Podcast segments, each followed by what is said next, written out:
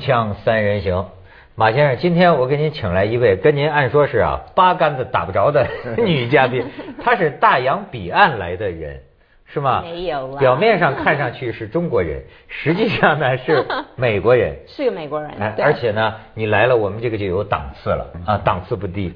这是至少是前任的洛杉矶的副市长。是的。啊，华人女子做到洛杉矶副市长。嗯，你是呃那种就是几代在在在美国土生土长的？是我父母移民过来的，所以呃，我母母亲是宁波人，父亲是南昌人。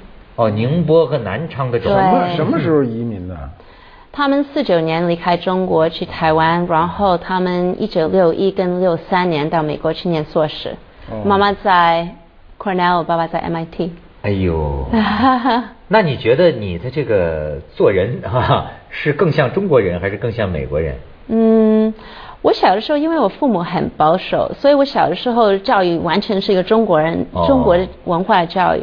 然后我十八岁离开家，呃，去别的地方上大学。从二十一岁以后，都一直住在一个很美国的社会，而且 L A 是一个非常自由的城市，美国最也许是。世界上最自由的一个城市。我最近呢，经常就有一些个梦梦想啊，做梦啊，我就觉得我已经连续工作了很多年。我有时候就跟凤凰的领导说，我说我有个，我说我很多朋友啊，今天我们在北京的朋友，基本上都有在美国生活十几年的生活经验。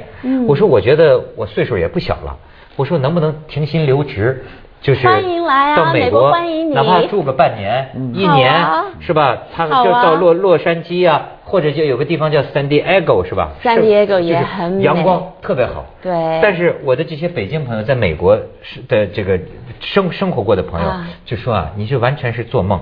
他说到那里你待不了一个月，你就要往回跑。说闷死了。不对，我完全不同意。我完全不同意。但是大部分中国人在美国都在，不光美国，在国外都待不住，就愿意回来。为什么？因为他缺少一种他从小熟悉的文化环境。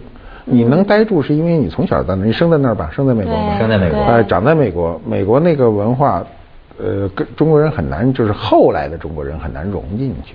第二代好办，第一代人都很难融进去。我想你父母也不能很好的融进去。你说的很对，嗯，我发现在中，在美国有很多的中国人，就是好像待在中国人圈子里面。是，他们就会觉得，我说为什么会觉得很闷呢？呃，他们会觉得，就说那不是你的地方。可是我听这些话，会我会感觉很伤心，因为当然我本来也是政治来的，所以我们。从政府里的观点，我们是希望欢迎大家，因为美国是一个移民的国家。嗯。所以，尤其是我是个中国人，我本来也在政府里做事，所以我听哦，中国人不习惯在美国，而且不感觉欢迎，那这也会让我感觉有一点难过。比如，比如我儿子去英国去了七年，在英国生活了七年，读完大学，读中学，读大学。回来七年了，没去过英国。我老鼓励他，我说你应该回去看。他说那个国家是特别有意思的国家，嗯，一点意思都没有。对他，他就是他，尽管有很多同学啊在那儿也，你七年也不能太短了，是吧？但是他一点都不怀念，这个是让我很奇怪的事情。我觉得你要是在你的中学时代到大学时代都没有读读了书哈，对，怎么也有点怀念之情。甚至我都怀念他去读书的地儿。我就说你能不能带着我走走你当年读书的中学、大学看看？我也没去看过。他说那个国家没有意思，呃，他他就直接表达没有意思。嗯，哎，这个很有意思。很多人到美国也是这样，在美国生活应该说物质条件非常好，就包括这住在一个这个很好的区域里，花钱也不愁，什么都不愁，但是融不进去。我也去过美国，我在美国也试图待一段时间，都待不住。就美国人的话题跟中国人不一样，中国人的话题能够特别深。就中国人啊，可以好到有一句话叫穿一条裤子，他可以什么？但美国人你穿不成这条裤子。可是你知道吗？现在在 L A，像一般的中国人会住在 L A 的东边，所以他们有一些是这些中国人的区。然后你如果你在街上，你会看所有的牌子都是中文的，是。所以他们好像来了美国都还没有离开中国。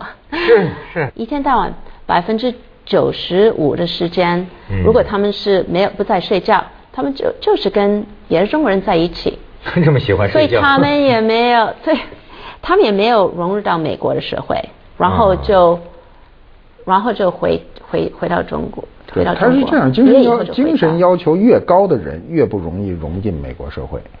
低的，你比如很多厨师在那儿待待二三十年，对，那英文还是磕磕巴巴的，呃，可学可不学，那英文他倒能融进去。对，他没有要求，但是凡是我认识的，因为我认识很多人都是精神要求非常高的，呃，英文也非常好，语言不是障碍，但是他还是融不进去，他还是觉得回来来找我如鱼得水。对，我觉得洛杉矶政府嘛，不是，我现在已经离开政府，过来到我家来玩。嗯，因为你知道吗？我觉得一般的美国人是想更好了解中国，更好了解美中国人。所以，像我的朋友，因为我是我老公是外国人，所以我们的朋友多半都是外国人。可是他们对中国很好奇。我想最大的问题其实不是精神啊，或者不是文化的差别。我想最大的问题就是还是语言。虽然中国很多中文中国人英文讲得好，可是如果讲到像可以做事，可是要讲到心里的事情。那当然，我们也许会比较习惯讲到我们自己的，用我们自己的语言。嗯嗯。你不同意？我我觉得我认识很多人的英文非常的好啊，那英文不会没有任何障碍。那你那你想是为什么？他们不喜欢美国？呃，是文化的一个大背景。中国文化是一个包容的文化。中国文化它的不管它历史上有什么任何排外的事情，它都不是真心的，它是一种利用这个事情。中国人很包容，所以历史上的中国。呃，这个到达这个国家的，不管是什么样民族的人，都会融在这里生存。嗯。呃，它是一种很很包罗万象的这样一种文化，看着它好像很独立，就是中国这种方块字啊，看着很独立，实际上它非常包容。美国文化看着非常开放，但是你很难很深入的进去。你比如我在美国的美国的时候，就去酒吧。嗯。我开始跟他们就是试图聊聊天我忽然发现美国人的所有的聊天的问题都是让我说全浮在上面，很简单的，对，很简单，电影也很简单，人际关系也很简单。你比如说美国人在那儿大家聚会，说一人带一个菜，然后他们就炒一个菜过去。然后每个人拼命的赞赏这个菜，是是 是，对对对，这对中国人来说是个毫无意义的事情，毫无意义，对，对吧？就是怎么说呢？太无聊。呃，在中国人看来啊，那就是个应酬，而且这个应酬呢，中国人还是坐着的，美国人都是站着的，还累。你这外国人最喜欢的调调就是一帮人，一人拿着一杯酒，没人跟你好，你好，你知道，就是说说我是典型的中国人，我就看我说这帮孙子在这干什么呢？这是烦不烦？说了一些个虚头巴脑的话，你知道吗？胡扯一通。您是什么？假装感兴趣，然后就瞎赞美一通。所以我就说，这美国人夸人就跟放屁一样，你知道吗？你完全不能听，呀，你好啊，好，是吗？就是，哎，没意思。我我我去我去那个我去那个华盛顿的时候，我住在一个朋友家里。他家下面啊有一个，我一开始不知道，我说为什么老老有人排队？他说那是在当地非常有名的一个酒吧，因为它容量有限，所以呢他要排队。后来我说那我也就去排排队是吧？我进去看看他有多么热闹。我当时排半天队哈，排到跟前他不让我进，他先不让我进，他让我出示证件。我说我前面的人为什么都不出示证件？你为什么要让我出示证件？我那朋友跟我说，他他他觉得你不到十八，你就赶紧拿出证件让他看。我那个是大概在十几年前，我那时候四十多岁。嗯。然后我就进去了，进去以后我忽然发现是一个很无聊的事儿，就是第一没地儿坐，都站着拿一大啤酒，然后都站在那儿说说呢，他们陪着说的话呢，没有任何有就我认为有价值的话，没有有营养的信息，啊对对，全是在那儿说那个就是大家都很扶着说，嗯，然后这种感觉对中国人来说是不好的，中国人认为朋友之间的说话是要深的，嗯，比如他一上来就说，哎呦我老婆怎么怎么着，就直接把家里这事儿就说出去了，美国人是有隐私感的，中国人。熟人之间没有隐私感，家里那点事儿恨不得全出来说，然后头第二天还问他，你老婆处理的怎么样了，对不对？我们还有还是带有一些农业社会过来的这个这个痕迹，啊对对有点有时候中国人觉得亲切，就好像我们是一个村里的人，你明白吗？美国人他是首先在私个私人范围啊非常清楚的情况下，大家之间的友。要说中国人和美国人，就是北京人和香港人啊，很难交成朋友啊？是吗？对，为什么？嗯。因为北京人会觉得香港人太简单，但是香港人可能会觉得北京人呢太能侃。就是比如说一个，好比说你跟大部分的香港人在一起啊，他可能会说的就是什么好吃，然后说挣多少钱，然后说怎么挣钱，然后说就像纽约人，你看是吧？但是如果是一个北京人，就会觉得呃聊天如果光聊这个，太没有意思了。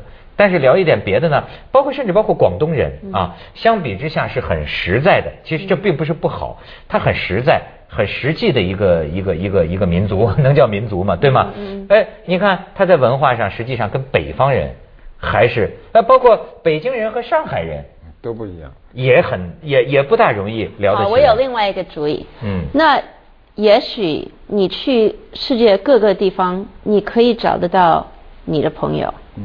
我觉得，因为我跑了很多地方，我在我生活上跑了欧洲很多的国家跟别的国家，那我觉得我因为我是很长的时间我是单身的女人，嗯。所以我常常会一个人跑到别的地方，然后我就在什么餐馆坐下，然后就开始讲话，跟谁讲话，跟谁聊天，然后可以聊到很深的事情，哪怕我是一个一个 tourist，一个就是跑过去一个 visitor，所以我觉得我自己觉得，如果你是一个 visitor，你要去一个酒吧，你去各个地方的酒吧，你开始跟人家聊天，都都是比较表面的事情。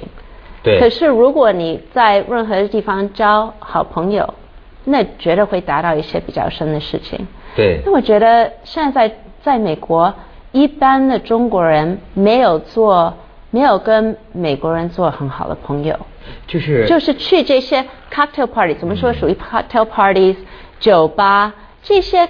这些都是很他说的有道理嗯很很表面的 conversation，、可是你说的很对的一件事，就是美国人喜欢站起来，对，在酒吧跟就是实际 cocktail 这个啊，中国人啊也是有一点害羞的。中国人内心呢、还是不是不是像美国人那么 open。嗯。呃，但是美国人这种 open 呢，你又觉得它是一种怎么说呢？哎，其实简单啊，反而是能够周游全世界。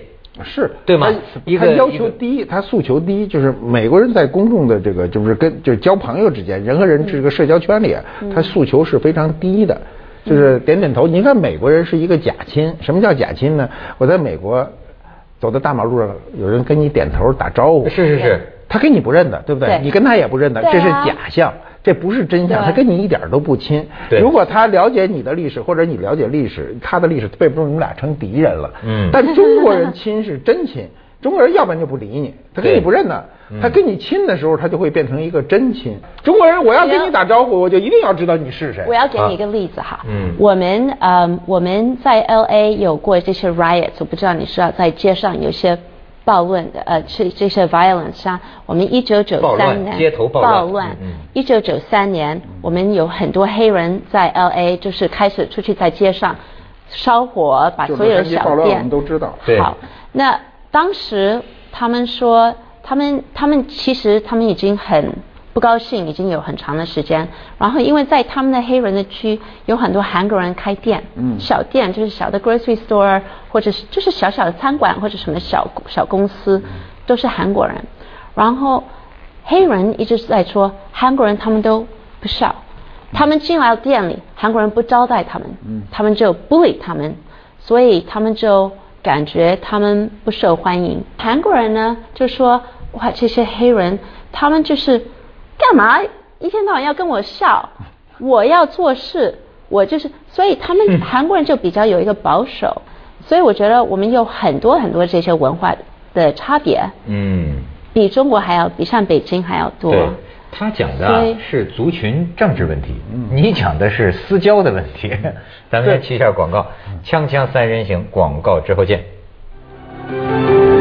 这还有一个角度啊，也很有意思。嗯就是他呢，现在当然不当副市长了，嗯开始关心妇女问题了嗯啊。就然后呢，你看她是这样的一个美国中国女人，嗯那么她来到了中国以后呢，你又觉得中国女人和美国女人有一个不同。对，我觉得中国女人跟美国女人的生活的经历很不同。嗯，因为我们最近在美国，就是一九六零年代，我们有一个 Women's Liberation Movement，就是女性自由的活动。对，在很多的大城市，女性就女人就跑到街上，然后就团在一起，然后把胸罩脱下来，嗯然后丢在垃圾桶里，然后把垃圾桶烧火。嗯，就是表示说，我们就叫他们的 bra burners，哦 bra burners，、嗯就是说我是一个自由的人，嗯，你不要给我任何的限制。对，所以这个是一个，就是反对权利、反对男人是一个抗议。可是男人也支持他们这么反对啊。男人喜欢他们脱胸罩是吧？可以啊，可以啊，也行也可以把内裤扔了呀。我们很支持啊，也行是啊，那你觉得中国女人做不出这种事来？嗯，我觉得现在中国女人没有这个我们妈妈们的这个背景、这个历史，嗯所以呃，所以我是我觉得现在的中国女人，我们突然这一代女人住在一个比较奇怪的中间的时间，好像一方面这一代有很高很高的学问。所以我们有很多新的梦想，嗯我们要在我们不只是在家里做事，我们要在在社会上做一些比较重要的是。可是另一方面，我们还有五千年的压力，就是传统的压力埋在我们的的肩膀上。嗯，所以像比如说这觉得中国女人没有美国女人自由？没有，我觉得中国女人其实你看她们的生活跟美国女人有一样多的选择，嗯有一样多的自由，可是她们心里没有感觉到这个自由。我出了这本书以后，我有很多女人就跟我说，我不再活我自己的生活，我在活人家的生活，什么？嗯，我在活人家的生她活。她觉得，她就说中国女人觉得她在过别人的生活哦，没有过自己的生活。他们的父母，我有很多女人，哪怕我有很多女人告诉我，我并不爱我的老公，可是我的父母逼着我结婚，所以我就跟他结婚了，没有办法。嗯，呃，我觉得啊，这个反而是我理解你所说的，但是在我看来啊，美国女人更不自由。是吗？为什么？，嗯、他们也是受制于他们内心，就是跟你，但是但是可能文化是很不一样的。比方说啊，你知道，就是我我我接触过一些在这个纽约的呃一些女孩子啊，嗯呃，当然也有中国人，也有外国人在一起玩哈，嗯我就会发现呢，比如说这个婚姻。对于美国人来讲，一样是非常重要的一个价值观。是的。这种重要到啊，我都觉得到单调的程度，好像比如说好莱坞的电影，嗯你知道吗？我认为好莱坞的电影有时候就起到这种，嗯就是就是骗人的作用。为什么呢？好比它制造了一种美好生活的幻景。嗯。说星期天，美国式的厨房一定是开放式的厨房，对。对吗？然后主妇在这儿做着菜，嗯带着孩子在草坪这儿，所以很多女美国女孩子的理想就是两个孩子三条狗，也也有这种理想。啊，中国女孩子嗯 也有这种理想。对。哎，这在我看来啊，这种理想从一方面说很美好，嗯。但是从另一方面说，也可以说是一种思想的框框，呃，也不自由。不是他这种不自由，我觉得在整个婚姻发展的这个状况中呢，其实今天是一个历史的节点。未来的婚姻如果不改革的话，婚姻肯定都会不越来越不幸福。不是中国人，也不是美国人，是这个制度决定的。这个制度不是一个很先进的制度，是一个临时性的制度，它有很多制度上的缺陷。所以为什么现在大量的人不结婚，或者说大量的人的结婚诉求变得非常高呢？是因为他要求高了，过去要求低，所以他感觉幸福。我找了一个男人就很幸福。今天要求这男人有一大堆的附加条件，还得专一的爱他，那这个就很难达到。不是中国男人达不到，美国男人也达不到。嗯对啊，不是说中国人。呃，中国男人出轨的很多，而美国男人不出轨。美国男人在在二三十年前出轨比中国人多多了，对不对？只不过你们现在出的累了，还想回来歇会儿嗯啊。他是完全就是这个过程。我想人类这个过程和同样的制度和同样的人的时候呈现的特征一定是一样的。对，你说的很对。像在美国一九七零年代，嗯是婚姻就像中国，嗯就开始爆炸了，对对对对所以就我们的离婚率就高达了百分之五十。嗯现在在中国也是离婚率呃上的很高，还没这么高，非常高还没这么高，还没有，也许是三分之一在北一直在在上上升，一直在往上走。对，就是因为女人就说你说的对，女人就说我现在要求比较高了，嗯，我老公在打我，我要离开他。嗯，也许以前不会离开，或者也许以前就不要跟人家讲。对，你知道人家那个俄罗斯的那个普京，俄罗斯总统普京的夫人叫柳德米拉啊，柳德米拉那是什么要求啊？就说我老公普京很不错了啊，他从来都不打我。啊，总统夫人。标准太低，太低。对。呀对呀，俄罗斯的就是啊，所以我我觉得这个呃，美国和和中国啊，其实面临的这个婚姻问题啊，有相似的地方，而且还有一个问题是什么？你刚才讲到啊，中国人对婚姻啊和美国人有不同，因为我觉得婚姻制度啊还是我们从西方学过来的。这种契约的这种，你说好像我观察呀，对于美国人来讲啊，婚姻还是有一个神圣的这个这种传统的。有。比如说在上帝面前，在什么面前，对吧？对。他是有这么一种传统。但是呢，中国人呢，实际是呃被父母逼着结婚呢，不是因为上帝，是因为过日子。他会觉得啊，一个女的再不结婚没有人要，他完全是一种很实用的，以至于实用到现在什么呢？因为房子要少交税，夫妻两个我们就可以离婚，对吧？离了婚之后，我们把房子转让了，就可以少交这个税。它是一个可以有一种实用的态度来看待这个。尤其过去结婚，过去结结婚的一个真实的目的是降低生存成本，两个人在一块儿活着便宜，一分开就贵了。今天的社会结构呢，在一起和分开都差不多，所以呢，他就愿意分开。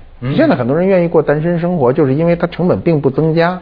你比如他经常是吃餐馆的人，你两个人吃和一个人吃这个区别不大。过去是在家里，所以凑在一起，他就生存便宜。这是早期就是中国婚姻乃至世界婚姻的一个特征，就是为什么要结婚？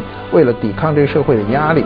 今天社会压力对我们是轻的，就换句话说，你今天挣到的工资，呃，就吃穿这点事儿很容易解决。嗯，过去是吃穿这个基本问题都不能解决的，所以他的婚姻一定是稳固的。现在解决了这个问题，他就不会稳固。现在解决了这些问题，我觉得现在年轻人就接着下来为您播出《西安楼冠文明启示录》。